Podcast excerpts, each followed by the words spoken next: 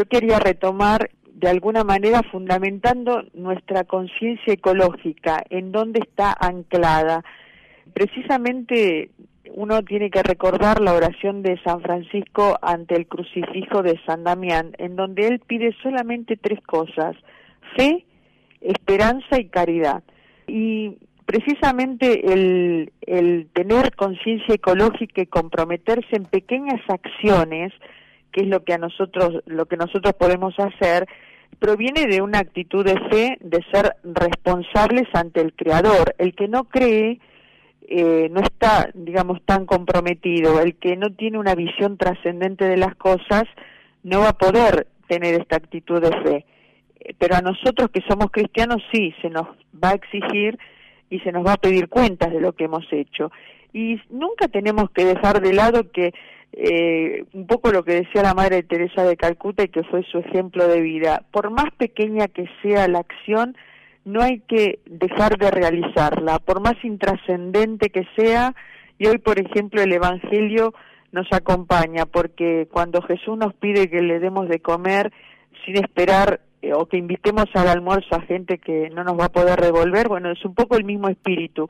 Uno no se tiene que fijar en la devolución, sino en la actitud de uno, que es un poco eso que algunos ascetas hablan de la santa indiferencia. Salga bien o salga mal, lo que importa es nuestra actitud. Así mm. que sin espíritu de fe no se puede hacer nada. Y ese espíritu de fe eh, también nos lleva a reflexionar con que por mucho que sepamos, no, eso no nos va a movilizar. Lo que nos va a movilizar es una actitud afectiva, una actitud que nazca del corazón y del cariño por las cosas, porque el mucho saber no no nos lleva a hacer. En cambio, el amar mucho, el comprometernos mucho, sí nos va a llevar a buscar cuál es la mejor actitud a tener con respecto a la vida. A mí me encanta la gente que, por ejemplo, se desvive preguntando o averiguando dónde tiro las pilas, qué hago con esto, qué mm. hago con lo otro porque eso es la movilización interior que nos lleva a hacer cosas exteriores. En cambio, llenarnos de información muy raras veces nos moviliza, que es un poco lo que pasa siempre, el que sepamos que eh, el cigarrillo hace mal o que nos llenen los, los paquetes de cigarrillos con información científica, influye, ha influido un poco en bajar el consumo, pero la gente que, hay mucha gente que todavía sigue fumando, ¿no es cierto? Sí, sí. Claro, porque te lo venden, te hacen unas propagandas espectaculares a favor de algunas cosas y después te ponen es nocivo para la te ponen una etiqueta que te dice es nocivo para la salud. Entonces, claro, ¿en dónde en qué quedamos, no? Claro, claro. Eh, y yo quería relacionar el tema del árbol con las tres figuras femeninas que recordé en el en el otro programa que fueron dos han fallecido, la, la hermana Graciela vive en Famatina, en La Rioja, y todavía puede dar cátedra sobre el tema, pero las tres se han involucrado en una ecología integral y gran parte de su vida ha sido la de forestar, cuidar los árboles. La hermana Dorothy Stan murió mártir por cuidar el ecosistema amazónico y desafiar a los a los que lucraban con eso, que como era una enemiga declarada de sus intereses, bueno, eh, directamente la ejecutaron. y todavía están hoy eh, purgando su pena, ¿no es cierto?, en, en la cárcel. Y la, la keniata Bancari Magtai, que eh, con ayuda de otras mujeres creó una ONG Cinturón Verde que plantó más de 550 millones de especies en el desierto. Y Graciela que nos da un ejemplo posible porque desde su rol de docente, al, al, haber creado en Famatina primero una, en 1999 creo, una ONG, hizo un montón de acciones constructivas, eh, educativas, para forestar una zona que, que es en sí desértica o árida como es Famatina, ¿no es cierto? Entonces, eh, hizo, por ejemplo, una un relevamiento de hierbas medicinales de la zona, relevó eh, flora autóctona, hizo un programa de forestación que se llamó Pongamos el verde en sus veredas, que incentivó al cuidado de los árboles en las viviendas de las casas particulares, y eso lo hizo integrando a la Universidad de La Rioja y al vivero de una escuela. Mm. O sea que eso es una cosa no difícil de implementar en, en las ciudades del interior y nosotros en nuestra ciudad de Buenos Aires tenemos que dar gracias a Dios que hay una preocupación por la forestación, porque no quede un solo cantero sin árbol. Y en ese sentido estamos en, la, en las estadísticas de los árboles por personas que promueven las entidades ecologistas, estamos bastante bien en la ciudad de Buenos Aires, Mm. porque parece que hay una obsesión con el tema este del árbol. En mi, en mi propia vereda eh, hubo manos anónimas que destruyeron un arbolito que se había plantado y a los 15 días la misma comuna se encargó de volver a plantarlo y puso uno más grande como para decir bueno, acá estoy a ver si conmigo a mí me arrancan también. Haciendo Este, frente a la así van- que- al vandalismo. Exactamente, así que bueno, eh, todo lo que sea cuidado verde, eh, plantar, regalarse plantas, otra de las acciones muy lindas que se ha visto, bueno, una vez es cuando cuenta esto lo tildan de ingenuo, pero cualquier hojita verde Hmm. eh, ya nos está ayudando a sobrevivir en el planeta. En, acá en Buenos Aires, en los pasos a nivel, han hecho como jardines verticales en los puentes y entonces lo que antes era hierro está lleno de plantas muy sencillitas, lazo de amor, malbones, eh, y entonces eso realmente es maravilloso verlas porque están colaborando para purificar el aire urbano, ¿no es cierto? Así que bueno, el verde es responsabilidad de todos y todos podemos hacer algo en conservar lo verde y aumentarlo. Eh, que es más fácil, digo, esto, eh, conservarlo verde, mantenerlo, porque la verdad que a los ojos ya hace bien, ¿no? Contemplar un bien. césped que está recién cortadito, ¿viste? Como que el que termina de cortar el césped a veces se queda como observando eh, eh, eso tan bonito, cómo quedó el, el jardín. Creo que eso nos atrae mucho. Es- es- digo que es, es un poquito más fácil eh, me parece que, que cuidar el medio ambiente a través de esto, ¿no? Del cuidado de los árboles, de las plantas. No sé si para todos, para, para muchos, me parece.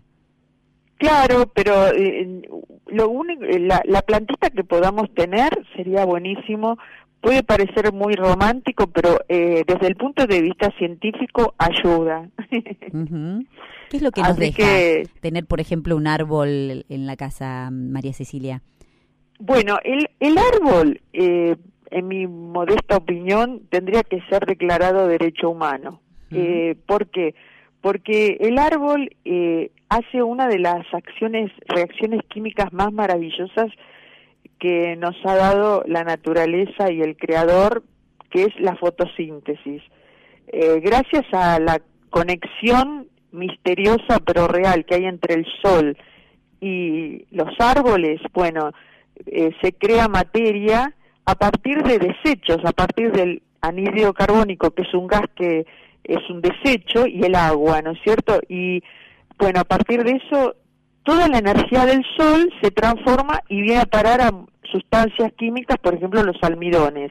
Entonces, toda la, la creación eh, gira alrededor y nuestro destino está vinculado con los árboles. Además de las propiedades que tienen de retener el- los líquidos, ¿no es cierto? Eh, eh, o sea, ¿por qué ha sido tan mala la deforestación?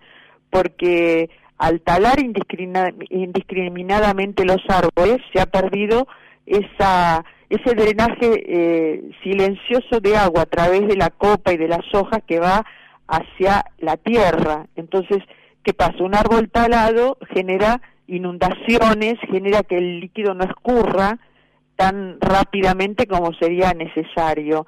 Entonces, bueno, los árboles tienen esa función maravillosa. Claro, porque uno ve cuando llueve, por ejemplo, que las copas de, de los árboles eh, están llenas como de agua, ¿no? Y eso va bajando eh, progresivamente, ¿no? Como decirte perfectamente, armónicamente hasta el piso y va eh, fecundando las raíces. No sé si se dice fecundar, las raíces, ¿no? El agua se filtra, llega hasta las, a las Claro. raíces y lo, y lo, fecunda, lo nutre, ¿no?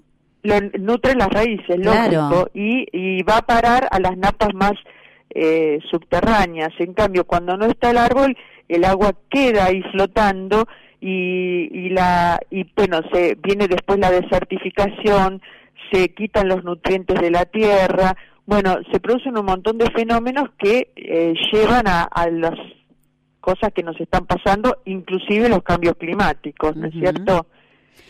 María Cecilia, te propongo la primera pausita musical porque tenemos, aparte de, de, la pregunta que tenemos, que mm, eh, por supuesto es la del programa anterior, que es, mm, ¿colaborás con las medidas de protección ambiental de los gobiernos? Le agregamos otra, si tenés algún espejo de agua cerca de, de, tu lugar, donde vivís, de tu ciudad, de tu pueblo, del campo, bueno, allí, de la zona rural donde estás, ¿tenés algún espejo de agua? cerca también, porque esto también tiene que ver mucho, ¿no? Cuando lo cuidamos, lo mantenemos limpio, realmente eso eh, contribuye al cuidado de la creación, ¿no? Tal cual, tal cual. Bueno, así que esa es la pregunta, son dos preguntas en una. Colaboras con las medidas de protección ambiental de los gobiernos y si tenés algún espejo de agua cerca en tu ciudad. Si regalas flores, si regalas plantines, también es importante. Habla muy bien de vos también en, en, tu cuidado con de la creación. 0810 7 veces 7 es nuestro número de teléfono para que lo dejes, dejes tu mensaje de voz. Está allí para atenderte Laura Loza, Zulma Gutiérrez y Belén Castillo.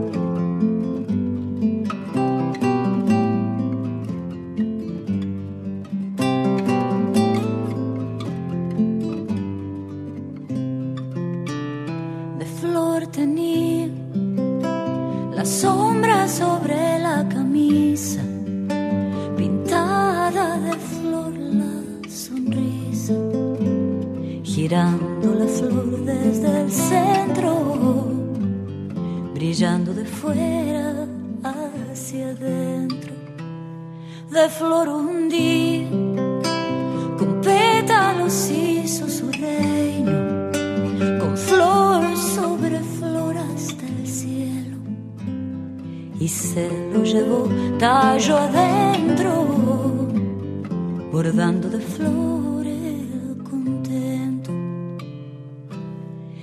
dicen que las flores las armas nobles que jamás procuran la batalla. Pero cuando giran, algo pasa. Pueden mutilar con solo un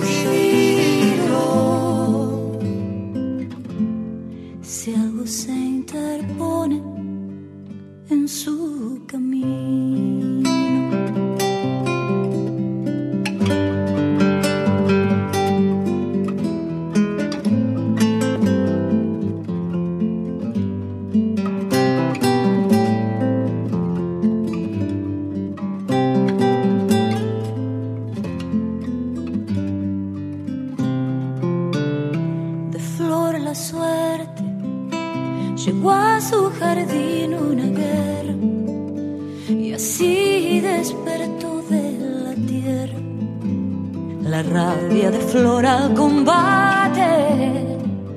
Girando su flor por delante.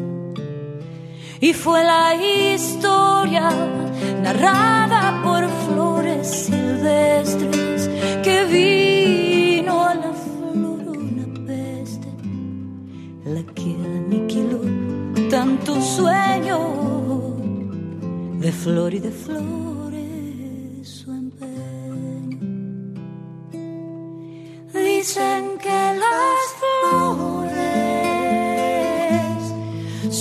su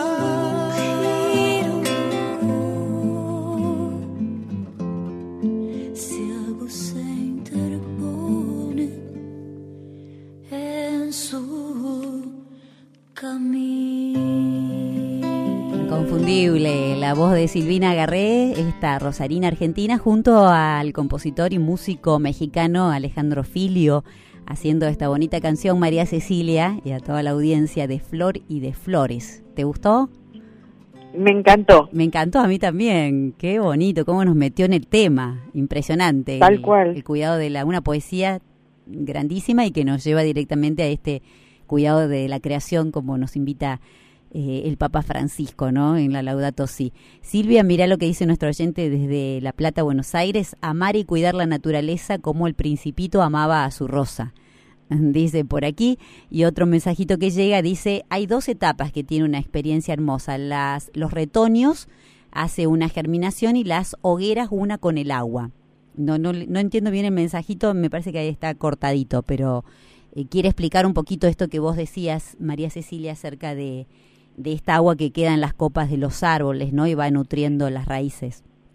Me parece. Sí, tal cual. Puede ser. Me parece. Bueno, nos estabas diciendo, en primer lugar, nos decías en el bloque anterior, esta, mm, esta, esta conciencia que tenemos que tener de, de, de, responsabilidad con lo creado, ¿no? Si somos más, si estamos guiados por el Creador, si sentimos a Dios como creador de todo y de nosotros mismos.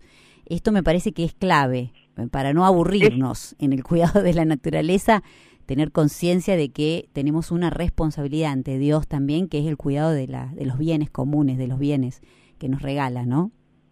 Tal cual. Eh, por ejemplo, con respecto a, a los árboles, eh, una de las cosas más terribles es el usar tanto papel.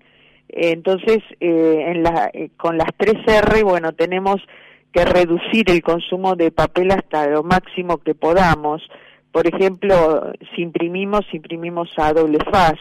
Eh, evitar elegir las facturas electrónicas en vez de las que vienen en papel. Eh, volver a usar eh, todo lo que sea de un lado, vieron que a veces en los jardines de infantes a los chicos se les da papel que de un lado está impreso, capaz que un, los donan los bancos o las empresas y los chicos usan la parte que blanca. Eh, todo eso de a poquito crea una conciencia de, de, cuidado, eh, de no dilapidar, al, porque en, en, una hoja de papel hay un árbol, ¿no es cierto? Eh, si lo tomáramos conciencia de eso, y también el reusar eh, o el reciclar eh, consiste eh, en ir a los lugares donde se puede eh, juntar el cartón, papel. nosotros acá tenemos todo un circuito de cartoneros que están asociados muchos de ellos en cooperativas y que por ejemplo ya los comerciantes le destinan los cartones que no usan para que eso entre en el circuito de reciclado, ¿no es cierto? Se ha institucionalizado. Uh -huh. De hecho hay una hay un tango muy lindo que muy pocos lo conocen que se llama Carritos Cartoneros que habla precisamente de esta realidad eh, sobre todo antes de que su, se generaran eh, las cooperativas de, de, trabajo de los cartoneros. Antes era un trabajo eh, mucho más indigno de, del que es ahora. No es un trabajo que muchos eh, digamos, dicen es un gran trabajo, pero muchos dignamente se ganan la vida de esa manera, ¿no es cierto? Ahora, con respecto al agua también tenemos que aplicar el tema de las tres R, ¿no? De reducir sí. el agua, del consumo lo máximo que se pueda. El, el, agua sí está declarado un derecho humano, de hecho, eh, no se puede cortar así nomás el agua cuando uno no paga la factura, porque es como cortarle un alimento. El agua eh, es vital, o sea, es algo necesario para la vida y bueno, eh, pero tenemos que ser solidarios y, por ejemplo, el tema del agua a uno le genera también sentimientos encontrados porque hay gente que dilapida el agua y gente que no tiene agua ni tiene eh, desechos cloacales que se sean llevados por por los eh, las redes, ¿no es cierto? Domiciliarias. Hay mucha gente sin cloacas en la Argentina. Sí. Y bueno, es es una eh, forma parte de lo mismo porque como dice el Papa también en la encíclica de los desequilibrios ambientales lo que se perjudican siempre son los pobres. Eh, así que o el del, del mal los, las malas proyecciones no es cierto de los gobiernos. Mm. así que todo lo que sea eh, bajar el consumo de agua ducharse rápido eh, etcétera etcétera eso eh, es una actitud, no, la pregunta siempre es lo misma que hace la gente que no, por ahí tiene una actitud de pasatista y bueno, no vamos a resolver nada. No, es, es lo mismo eh, en todo nivel. El compromiso parte de las pequeñas acciones y de esas pequeñas acciones crean una cultura. Y lo que tenemos que tener es crear una cultura de hábitos ecológicos. Mm. Y lo, el que pueda tener el que se pueda asociar, el que pueda trabajar desde un partido político, porque en esto también todos los partidos políticos deben tener una mirada eh, de contribuir eh, con el cuidado de la vida. El cuidado de la vida no, no debería tener ideología, tendría que ser patrimonio de cualquier plataforma política, ¿no es cierto? Totalmente. Aunque en Europa, en Europa han surgido los partidos verdes porque también ha habido falencias, pero bueno, eh, tendríamos que pensar que el cuidado de la casa común nos debe unir, es un factor de, unidad, ¿no es cierto?, de encuentro entre las personas que, que pensamos distinto.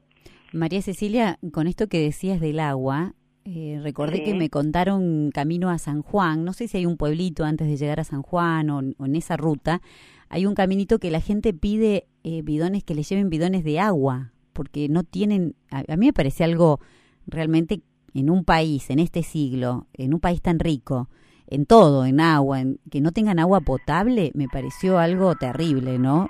Eh, que hay que eh, revisar ahí, nuestro gobierno tiene que revisarlo, o el gobierno de ahí del lugar, no sé, el gobierno nacional como en primera medida. No puede ser que haya gente que no tenga agua potable. Tal cual, tal cual. Es que eh, eh, en esas cosas se ven, digamos, el compromiso con el bien común y de hecho hay bastantes eh, ONG que han surgido para eh, proporcionar agua de alguna manera a pueblos distantes. Hay, hay muchísimas iniciativas, pero es solamente tapar agujeros. Lo que importa son las redes troncales que se hagan se haga infraestructura de verdad. Acá nosotros en Capital Federal también tenemos muy cerca nuestro personas que no tienen cloacas. Mm. y, bueno, es terrible. Sí, sí. Hay mucho trabajo por delante, hay mucho compromiso que, que, hay que poner en práctica. María Cecilia Angélica del Valle nos dice, amo los árboles, gracias Radio María, nuestra dulce compañía, te deja bendiciones. Eh, Angélica es de Santa Rosa, La Pampa. Hugo agradece y felicita por la claridad con la que hoy se está hablando desde el programa acerca de la defensa del árbol, que hablaste vos, María Cecilia, de su importancia para la vida. Hugo se dedica a la producción de árboles, así que está muy agradecido con vos eh, por el tema y la claridad con lo que vos nos decís. Nelly nos deja una imagen hermosa, de ser sus árboles que tiene allí o en la vereda de su casa o dentro de, su jardín, hermosos. Gracias Nelly por esta imagen tan linda y nos dice que le duele mucho cuando se corta un árbol innecesariamente. Mm, por ahí, bueno, y Angélica también creo que nos deja una imagen, si no somos capaces de ver lo simple, poco valoramos las cosas de la vida, es alguien que está tomando un matecito, muy simpática la imagen, con un pajarito arriba de la cabeza que está eh, mirando las hojas del árbol, ¿no? Esto es lo que vos decías, María Cecilia. Si no somos capaces de ver lo simple, poco valoramos las cosas de la vida, ¿no? Tal cual. Eh, yo antes de pasar a otro bloque, porque siempre se nos queda, nos quedamos cortos, yo quisiera a todos los oyentes, porque eh, es muy exiguo lo que podemos comentar, los que quieran profundizar, los catequistas, los docentes. Hay una página de la Orden Franciscana que es excelente, que es, es eh, www.ofm, o sea, Orden Frailes Menores, pero es las siglas OFM JPIC.org, JPIC, o sea, OFM JPIC.org. Es un departamento que tienen los frailes menores que se dedica a promover, a difundir recursos y tiene mucho material eh, para eh, trabajar en las comunidades. Y está hecho, lo que tiene de bueno es que está hecho con una mirada internacional, o sea, está hecho de, distintos lugares del mundo que se han sumado y han hecho estos recursos, son subsidios. Y se llama, eh, el que yo recomiendo porque es el más práctico para desarrollar en el aula, por ejemplo, o en la catequesis, es orientaciones para la animación de JPIC, JP quiere decir justicia, paz e integridad por la creación. Cada país tiene un departamento y bueno, eh, los que quieran entrar van a encontrar un montón de recursos y de ideas, o sea, sobre todo eso, ¿no es cierto? Las ideas de cómo trabajar, sobre todo con la mirada franciscana constructiva, desde lo pequeño. Por ejemplo, a mí me encantó una vez un fraile que, ¿sabes qué hacía? Con papel de desecho hacía pequeños anotadores. Ah, o sea, él los cortaba, los papeles que ya no servían, pero que tenían una cara que sí se podía usar, los cortaba, los pegaba y le ponía un, un refuerzo y eso era el anotador que estaba al lado del, teléfono del convento. Qué bueno. hay, hay muchísimas ideas como para trabajar esto de reusar el papel y es, es, la convicción de uno lo que le lleva a, a, emprender estas pequeñas acciones, ¿no es cierto? Así que bueno, también vamos a, tengo algún material muy lindo sobre quién va a ganar la pulseada entre la destrucción y la construcción, o sea... Uy, esto me eh, gustó. ¿Quién? ¿Cómo es esto? Por favor, volvé a repetirlo, María Cecilia. ¿Quién eh, ganará? ¿Quién va a ganar la pulseada entre los que destruyen y los que construyen? Ay, ¿y vos sabés eso? Me muero. vuelvo, vuelvo a la oración de San Francisco. Danos esperanza. Mm. Danos fe y danos esperanza. Bueno, eh, yo tengo esperanzas de que el hombre, eh, digamos, va a apostar a la vida y va a desarrollar toda la creatividad que tiene eh, para cuidar la vida como ya lo está tratando de hacer. Por más que haya gente que destruya, yo creo que... Y tengo ayer un ejemplo fresquito que casi es una primicia para, para los oyentes. Eh, mira, ayer salió en el diario eh, la experiencia de un arquitecto taiwanés que desde muy pequeño empezó, tiene 40 años, empezó a odiar los plásticos. porque porque tiene una visión integral. Los arquitectos también colaboran mucho con el tema del cuidado del ambiente. ¿Qué pasa? Eh, este arquitecto que se llama Arthur Wang, lo primero que hizo fue eh, con un millón y medio de botellas PET, sí. Eh, o sea, 1,5 millones de botellas PET, que es un tipo de plástico, hizo la estructura de un edificio que se llama EcoArt, que tiene nueve pisos. O sea, él recicló, reusó todas esas botellas y eso es la base de ese edificio que lo pueden buscar en internet. Pero lo más maravilloso que se le ocurrió, y yo estoy fascinada de, de esta, de haber encontrado esta noticia en el diario, porque uno tiene el ojo abierto a las buenas noticias, es que inventó un sistema, mira vos, nos, todos nuestros cuerpos, todo, todo lo que existe está hecho por moléculas. Lo mismo el plástico, o sea, son cadenas de moléculas de, se llama monómero, pero eso no importa la palabra, pero son como ladrillitos que se ensamblan como un mecano o como un Lego, ¿no es cierto? Bueno, él ideó una máquina que eh, vuelve esas moléculas a su estado original. O sea, es ah. como que vuelve para atrás el plástico en sus componentes originales. Y con eso hace lo que quiere. ¿Se dan cuenta que es fascinante? O sea, es como volver atrás. Bueno, y lo más fascinante también es que se puede tener la licencia gratis, porque él la regala la licencia. me muero. y yo les quiero, se llama Trash preso. Trash en inglés quiere decir basura. Y preso es como los lo, dispensers de café que vieron que le ponen este, expreso, terminan con preso. Bueno, la página web donde lo pueden googlear se llama trashpreso.com.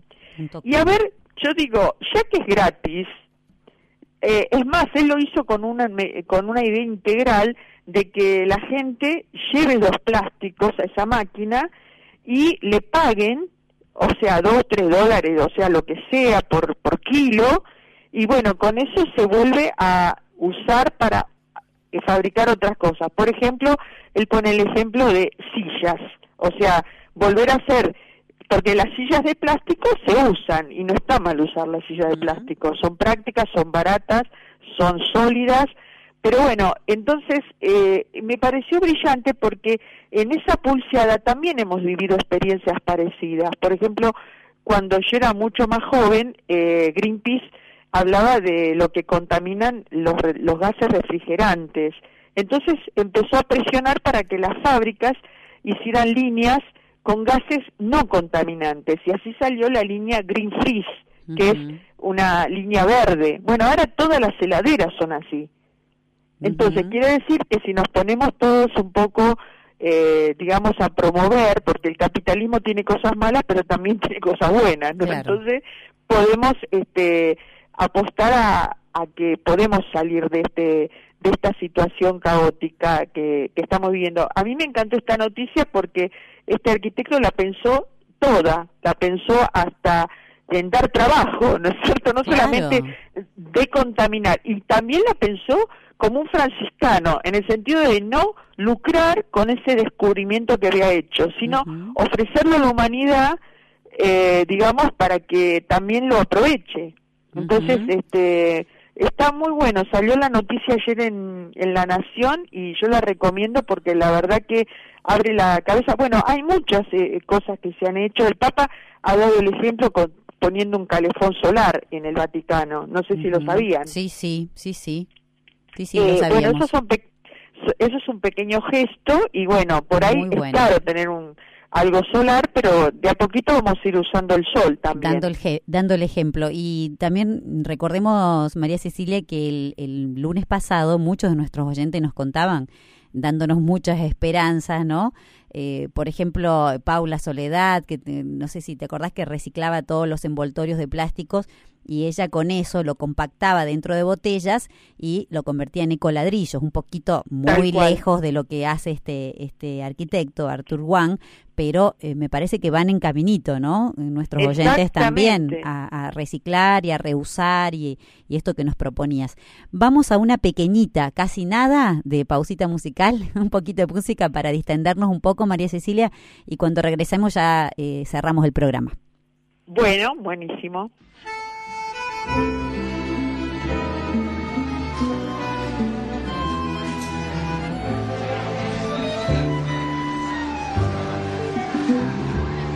¿Quién te mintió? Primer mundo, Buenos Aires, que te atraviesan los carritos como antes. El caballo al trotecito livianito pibitos morochitos al pescante. ¿Quién te mintió? Primer mundo, Buenos Aires, el de los shopping, el bacán Puerto Madero, que al esconderse el sol de las Catalinas salen a luz los carritos cartoneros. Una gran de arpillera en retaguardia por el medio mercancía incomprensible. Adelante, manos sucias en las riendas y en los ojitos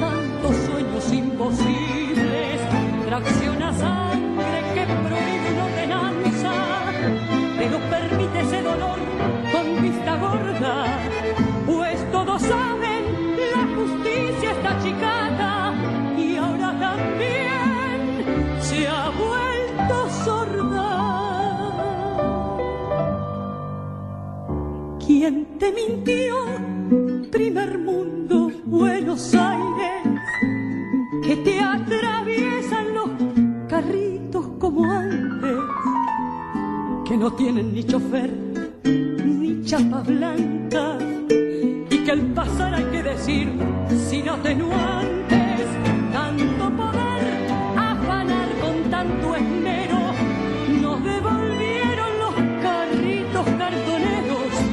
tengo aguante y algo duro el corazón, pero tus pibes son verdad.